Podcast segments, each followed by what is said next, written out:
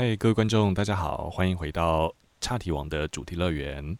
那我们今天继续之前讨论的《正信的佛教》这本书。那我会跟阿蛮来讨论呃这本书。嗨，阿蛮你好。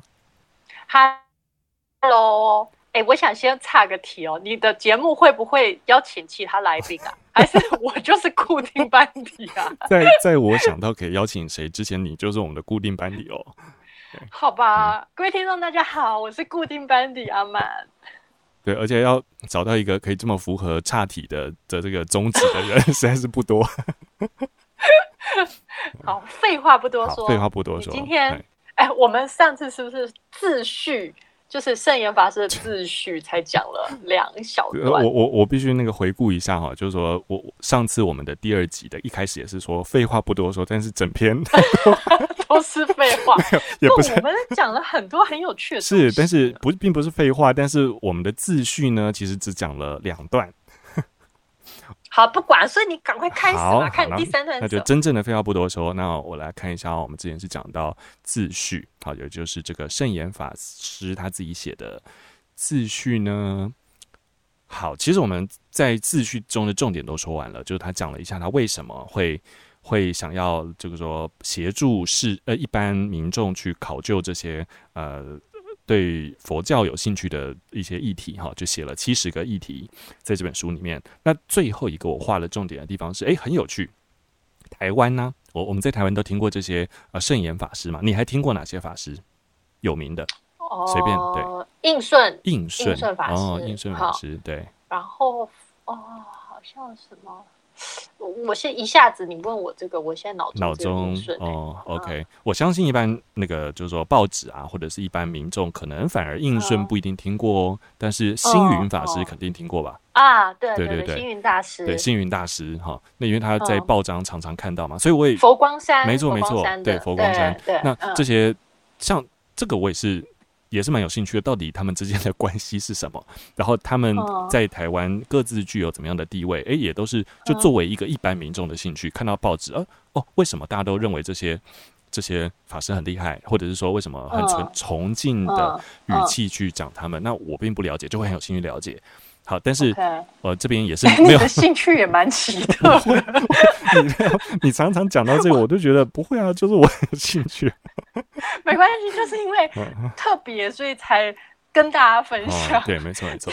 像我兴趣不是应该是去，比如说打打球啊，或者是打打电动、画画、跳舞的，对，打电动啊，我都有啊，各方都要均衡一下嘛。没，我并没有否定你的兴趣哦，可以这么有感而发好的，好 的，没问题，我相信你。所以我说，就是最后这一段虽然也没有回答星云法师是是呃，就是说是谁，但是呢，就在。自序的最后一段，他提到一个点哈，他说，Okay. 因为自序是圣严法师写的嘛，他最后一段他说，京城星云法师的佛教文化服务处热心出版，仅此致谢。诶，我把它画起来的意思是说，Okay. 我记得我还看过其他的出版物，好像都有提到类似、oh. 类似的语句哦，也就代表说星云法师所成立的佛光山基金会，哦，我不知道是不是明确的是这个基金会哈，但是他的、oh. 他这边写的是佛教文化服务处。就很热心的协助出版，哦、可能就是说，我相信这可能就证明说，星云法师在协助这些佛教文化推广上面，其实是可能是不遗余力，而且做很多的协助这样子。对，而且我你为什么你讲那个星云大师我会听过？我相信就是一般人应该都多多少少会有听过，嗯、是因为我之前看了看到了一本由漫画家郑问先生，反正就是一个台湾的漫画家画的。嗯他就画了星云大师的传哦的漫画，对，然后好像是佛光山委托他画，我我不知道缘起啊，但是这总之他就是用他的漫画的技术跟大家介绍了星云大师的一生。Oh, OK，对对对，哦，所以星云大师、星云法师有出自传？嗯、呃，我我不知道哎、欸，但是他那是漫画的形式，我这个而且比较。比较不是自传，就是这好像是讲讲一个星云这个这样子一个法师的故事，哦、人生故事这样子，就是说可能不是他自己讲，是别人去呃测写。对对对对，有一个第三人称的那个观点，哦、是由这个郑文华的。Okay, 嗯、我刚才说糟，但这本书超级绝版，超级就很不容易取得流通这样子。哦，嗯，我刚才说糟糕是，哎、欸，我也蛮有兴趣的。薄啦，嗯、就是有点就很很短哦。OK 的，对，好好。哎、欸，就是就是又说到哦，糟糕啊，反正就是岔题嘛，岔题就是主题。我就说、哦哦、那个说到他呃，我他是星云法师的这个传记，哎、欸，是不是这个这个圣严法师也有一个电影？是不是也有一个纪录片啊啊？对，纪录片、欸，这个我也很有兴趣。好，好像是去年去年。它它没有上映哦，它不是说你你是商业呃，像商业电影，我们去电影院然后花钱买票，任何人都可以看。它好像是由呃这个圣严基金会还是总之就是那个出品的单位，他们是包场的。然后你是意愿登记，所以你不用花钱，但是你必须要上网去登记，你会来看这个纪录片。然后我印象中拍的还不错哎，他们他们就是有用呃动画的方式去。呃，将圣严法师在美国的那一段经历，uh huh. 还有他一生的一些重要的经历，重新再演出来。OK OK。所以，所以其实其实我觉得是蛮值得一看的.叫做《本来面目》哈、uh，huh. 对片名叫《本来面目》。OK，哎、欸，这个也蛮有兴趣的。哇，这怎么办？这太多东西有兴趣了，那这个人的时间真的是不够啊。对。对你奇特的兴趣，尤其需要时间。不我对什么东西都有兴趣啊！我觉得任何知识，只要我有时间，我都很有兴趣。真的，是是是是是。好，好，所以言归正传，你这今天要分享的第三个话重点的地方，忍不住让我这这岔题，岔题。对对，就是说，你看哦，就是说，我们今天这是第三次录音了嘛？那第三集，我们把。自序到现在都还没有讲完，哦，就是说等一下最后一句可能就要讲完了哈。但是这个又让，因为又讲到星云法师，又讲到这个讲不完的自序，就让我想到我曾经也很有兴趣 想要看呃《金刚经》解说，于是我就到网上去搜，就找到了星云法师写了一本书，叫做《呃金刚经讲话》，他他叫讲话，就是就是平常讲话那个讲话，那就叫《金金刚经讲话》，是星云法师著的。那对。啊，糟糕，岔题，歪又要岔题了。但是不不管，先把这个讲完。我说，星云法师住的《金刚经》讲话，他在最前面。好，这个岔题还是要讲到。就还有另外一位法师，他也讲《金刚经》，但是录影。就这位法师也很有名哦，是净土宗的。我想一下哦，是那个净空法师啦，一定很多人听过。Okay. 对对对，可能你不知道哈。嗯、但净我疑似听过，应该一定听过这个名字。然后，因为我连去修机车的时候，都会看到机车电视上。机车 机车行的电视上，老板在播那个净空法师讲讲佛法，对他他太有名了，你去查净空法师就知道他很有名。好，但我们今天哦不能岔题外又岔题太多了。哇，这什么机车行？这是很有佛缘的机车行哎，手黑心心发光这样子，白，对吧？对对，但但是你看这个又更反映了台湾民间就是。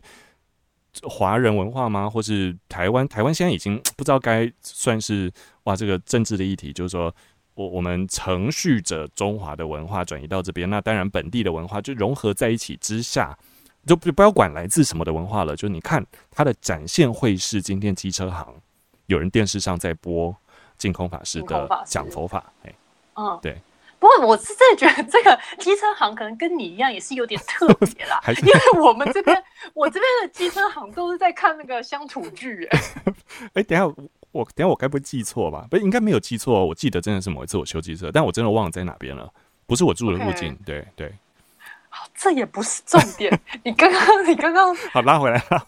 为什么会讲到净空法师呢？是是是，我我我还我我我记得我要讲什么，就是说我是为了想要了解《金刚经》嘛。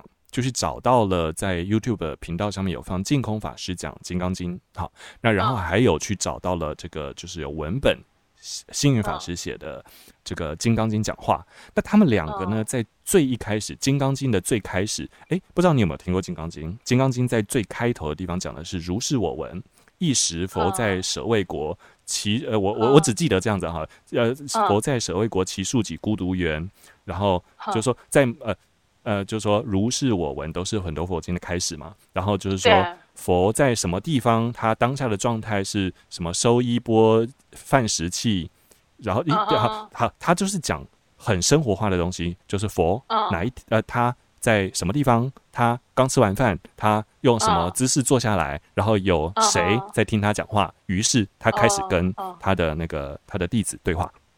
那如果我们就说以我一个一般民众，我对《金刚经》有兴趣，我打算听的就是他开始讲话之后的解说嘛。对，但是但是星云法师的这一本《金刚经》讲话，跟净空法师的那个口语，因为它是影片嘛，哈的讲话，都把前面的那一段，就说一般民众，就像我这种吃鱼的一般大众，不会有兴趣的前面那一段，花了很长很长很长的篇幅在讲。从哪边开始呢？从如是我闻，一直到他用什么姿势坐下，面对谁，刚用什么态度吃饭，然后那些讲完，那他们都有一个基本概念在里面，就是因缘具足。意思就是说，如果今天不是他，他们就会讲说哈，所有的东西，如果你你看到它很简单，其实都不简单。就是说，呃，当当下呃要有这样的心境，这些来听好，就以。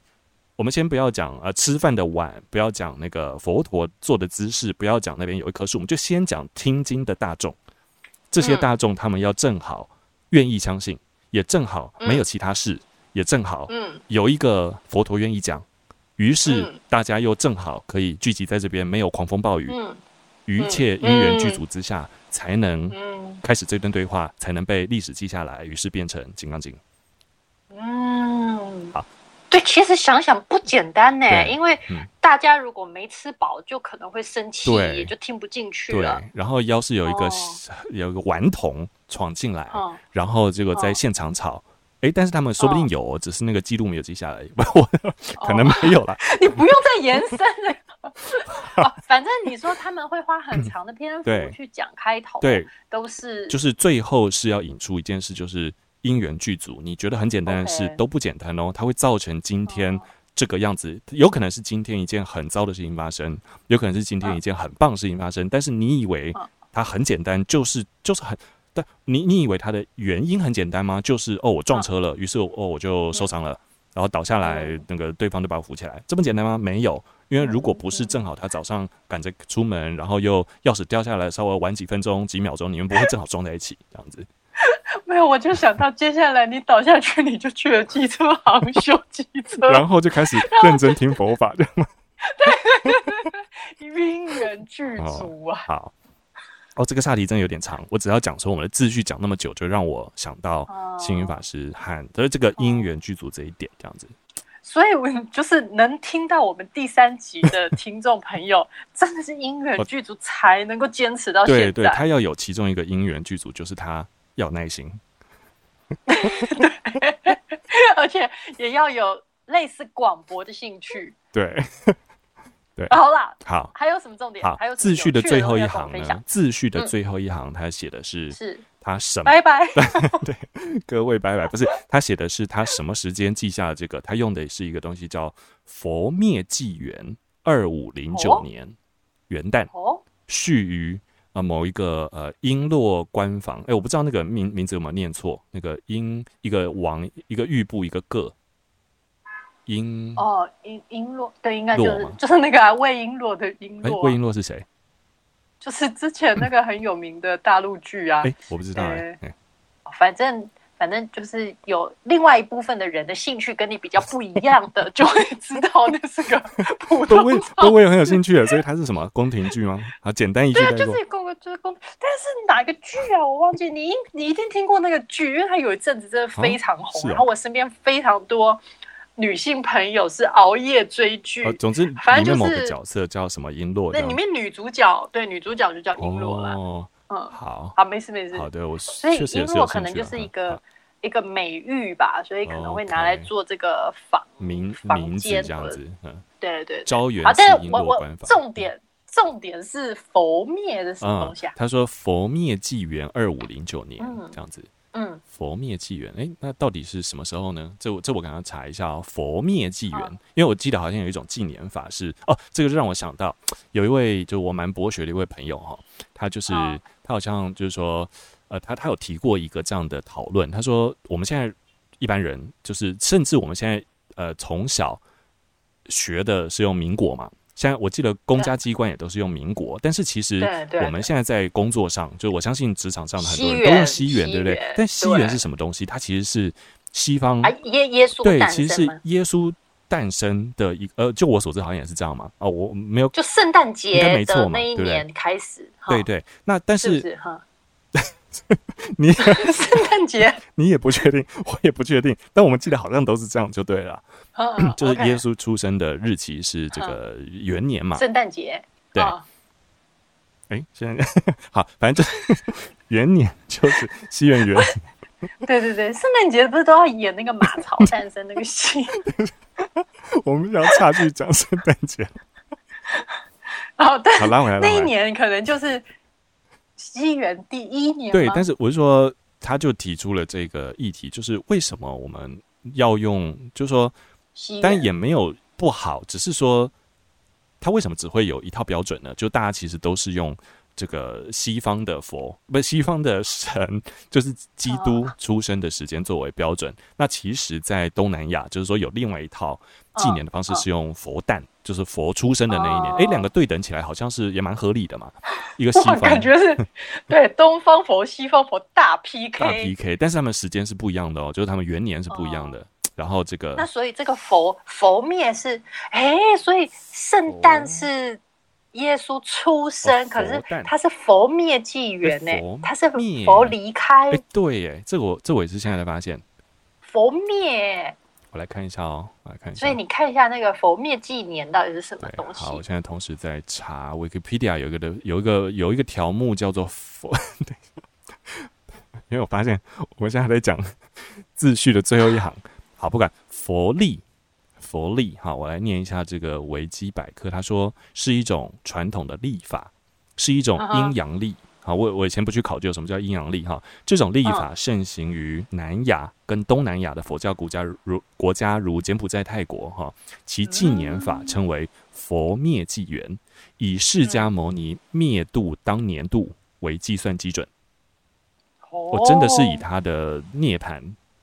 就是佛不在世界上继续宣扬佛教的时候，哎，为什么呢？对啊，好有趣哦！我很快的看一下，哎，我我这好啊，那那你你看，然后那我我我我可以继续讲吗？就是啊，呃，我好像之前有读过一本书，讲的是禅禅宗六个祖，对，禅宗六祖的这个故事。那那有的法师，呃，就。这六个祖好像活的年岁不止一百年，哦、就是、嗯、就是好像他们，我我没没有很确定，还是不要乱讲。但总之总之，呃，我我刚刚联想到的是，是不是呃，如果以佛生出来的那一年开始记的话，他可能会活很久啊？哦，哎，好像有点小道理哟。但是为这一这很久就很久也没差啊，对啊，差，好吧，所以这个联想，但是等不 不会不会不会，我觉得蛮有趣的哦，就是说，因为我其实对佛的历史，那佛他的生生平也没有那么熟悉。那佛出生的时候已经成佛了吗？如果他其实因为是那个我说基督降生的时候，他已经是神子了。OK，可是如果佛出生还是凡人，他还没有悟道。那其实他出生并不重要啊。诶、欸，我之前去故宫有参观过一个佛教的展览啊。嗯、那其实有很多，我相信大家一定也都在日常生活中的一些寺庙看过，是就是有一个形象是非常呃，应该就常看到的，就是一手指天，嗯、一手指地，然后在莲花池。对对对，那个就是呃刚出生的佛所以他是在。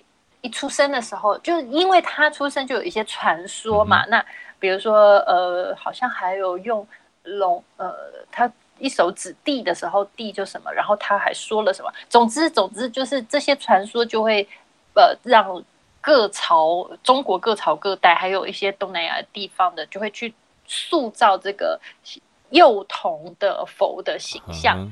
留下了很多雕像。Okay, 我那时候看的展览是这样子嘛，okay, 所以他是不是一出生就是佛？嗯、我觉得这个还需要再考虑。对，没错，但是这些都以上都只是我们两个人的联想。对，对，但是我觉得就是说，虽然可能听众朋友觉得我们好像提供一些也不完整的资讯，但我觉得这个反映的也就是我们就是呃活在这样的文化之中的两个平凡人嘛。嗯、那没错，你讲的那一幅画我也看过。就是说那样的影像，嗯、手指天指地，然后在莲花池中，然后旁边好像有很多可爱的动物或者是什么吉祥的动物，嗯、就守护着他出生，嗯、然后一个发光的小孩，大概大概就这样，嗯、对。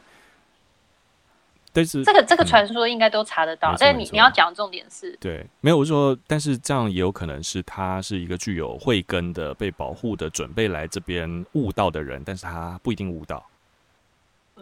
但我不知道，就算，但难道就是因为悟到了，所以他死掉的那一年就很重要吗？不，我觉得这个这个好像也是人人去定的一个去解释出来的，对，对，所以也不用深究，只是很有趣。我是现在才发现它是灭。哎，你说，你说，我我相信，我相信应该是有深究的，有人是可能花一辈子在研究这些，所以我们也非常尊重他们的专业。那这些只是呃我们在好奇的时候的一些资讯交流和联想而已。对对。那那这样子的话，他那个佛灭记到底是什么时候？就是圣严法师，对，到底是哪一年？好，他说是。这个佛历，他说一般以公元，公元应该指的就是西元嘛，就是一般以公元前五百四十三年为佛涅槃的元年。哦，对，哦，所以呢，他这边说公历的，就是说公元的二零二一年，就是今年，就是佛历的二五六四年。那所以那个他的那个圣严法师写这本的时候，对不对？二五零九，那我来看一下哦，二五零九。二五零九呀，就要减掉五百四十三，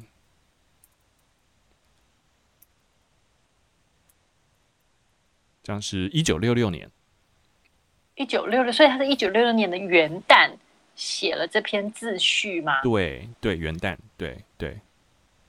哇，那他是写完自序才开始写书，还是写完书以后再来写自序呢？应该是书写完了才会知道怎么写自序吧。不，不一定吧，不一定吧。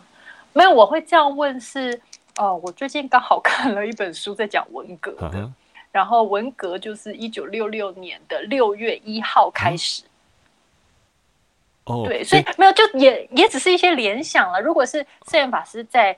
写呃，就是先写完自序，然后再开始写书。对，那在他写书的过程，是不是就有没有受到这些影响？对不对？对，有没有互相去影响到？比如说，他后面的章节会更悲悯，我不知道，这些通通都是我们的自由脑补而已。OK，OK，好，以我大概现在看了这本书的六分之一，其实非常的出前面哈，很少哈。那但是我有一个感觉，还有我对这个圣严法师的整体的感觉，就是他比较科学性。就比较像现代型的学者.然后他这一本书又定位在是回答七十多个一般民众会有兴趣的一些刊物嘛，就是说，呃，刊刊物就错误的误哈，就是说，呃，回答一般人脑中可能对于佛教的误解。那所以他其实都是很理性的去描述一些他看到的东西，即使他可能有一些迷信的成分在里面。我我指的，例如说，呃，所谓迷这个迷信是要用引号引起来，就是说它是不无法复现的。不科学的，不绝对科学的，嗯、但是，嗯，但是他还是会用客观的方式说，哎，哪一个佛经里面就怎么样写。于是佛教我们其实是这样相信的，所以整本书我觉得是比较少，至少我看前面六分之一，我觉得比较少情绪的东西在里面，就是说，就是蛮考究的，告诉你一些哦，就事论事，对对，就事论事，嘿，OK OK，把知识给复现出来给你听，这样子，嗯嗯嗯，那好吧。因为因为也不知道这个璎珞，这个这个地点是在哪里？因为他是在台湾吗？还是因为我知道他有一一阵子是待在美国？哎，好问题，因为他我我也很有兴趣来查，因为我们现在剩下一分钟，所以正好我来查这个。所以这样，我我们要搞 收尾。哎，我还有别的问题，好不好？所以所以那你你好，我我先查一下这个昭元寺到底在哪里？昭元寺。高雄有一个，不是不是，它不是，它叫昭元寺的璎珞官房。哦，OK，我查到了，在美浓，高雄的美浓。哦，所以在还是在台湾。对，它确实这个有那个昭元寺的 Wikipedia，就是说昭元寺位于高雄市美浓，嗯、然后圣严法师曾在此闭关。哦，他说旁，所以他是闭关对在写这本书喽？有可能哦，嗯，极有可能呢。嗯哦，所以他可能也不会知道文革的事。其实，其实这边哦，闭关不能看电视吗？等一下，等一下，先不要，先不要岔题，先不要岔题。我这边有一个关于圣严法师，我看一下哦。圣严法师曾分析，在自己人生前半段佛法养成时期中，以三处让他永远怀念。首先是上海的静安佛学院，再来是昭元寺的闭关，最后就是日本留学得博士学位。所以昭元寺算是他人生第二段。印象最深刻、最怀念的一段时光。那他他闭了多久啊？不知道。看一下哦，从他出道这人是这三年前第一次闭关，好像有复出，因为眼疾而复出。那一九六一年开始第一次闭关。哦。那第二次是一九六七年开始。那这本书是一九六六年嘛？哦。一九六六年的八月七号因眼疾而出关，所以一九六一年到六六年之间，六六年八月之间，那元旦一定就是在这个期间嘛，就是第一次闭关。OK，确实是在闭关之中写的。哦哦哦，那这样子听起来是蛮有。对对对，后面就写到了哇，这个呢，查他都会有写到，他说他在两次闭关期间，先后完成了《圣言文集》《正信的佛教戒律学纲要》等书。哇，对，哦，嗯，OK，不知道他们闭关生活是怎么样？哇，他已经写到都眼疾了呢。嗯，呃，有可能哦，就是太认真的写，嗯、所以其实我我在前前一个那个影片，哎，还是第第一集的时候有说这本书，其实那他们那个圣言基金会在在他们的网站上面其实有书的全文嘛，好像有一点点刊物啦，就是说内内容有点缺漏，但是还是非常的。鼓励大家去买纸本书，因为就是对这个作者的一种 一种尊敬。尊敬对对对，好的，今天、嗯、今天 的 今天的节目只能到这边结束了。对，所以我们下一次是可以进入第一第一讲了。对对对对，终于可以。好，好，那跟大家一起期待第一讲。拜拜，拜拜拜。